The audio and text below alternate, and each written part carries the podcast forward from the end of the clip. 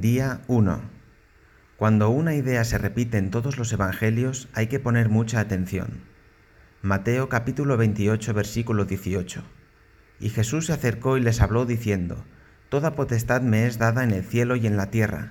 Por tanto, yendo, haced discípulos a todas las naciones, bautizándolos en el nombre del Padre y del Hijo y del Espíritu Santo, enseñándoles que guarden todas las cosas que os he mandado y he aquí, yo estoy con vosotros todos los días, hasta el fin del mundo. Amén. Juan capítulo 20, versículo 21.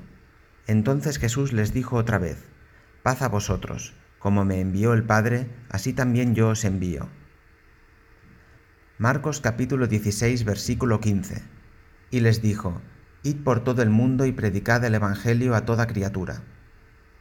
Lucas capítulo 24 versículos del 46 al 49.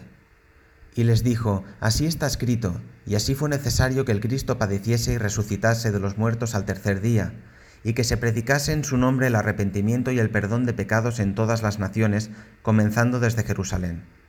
Y vosotros sois testigos de estas cosas.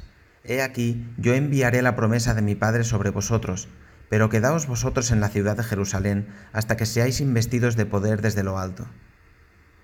Como vemos, tenemos una misión muy clara, ir por todo el mundo predicando el Evangelio haciendo discípulos. Tenemos la autoridad del dueño de la humanidad y de cada persona para hacerlo. Tenemos las instrucciones de qué hacer. Tenemos un mensaje claro y ahora tenemos con el Espíritu Santo el poder para hacerlo. Solo tenemos que seguir yendo para hacerlo. Todo lo que haces en esta tierra puede ser parte de este yendo.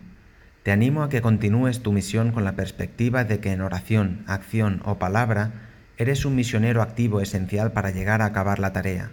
Y te animo a pensar que esta tarea se puede acabar en nuestra generación, o por lo menos el libro de Hechos nos anima a que oremos y trabajemos para que llegue a ser una realidad.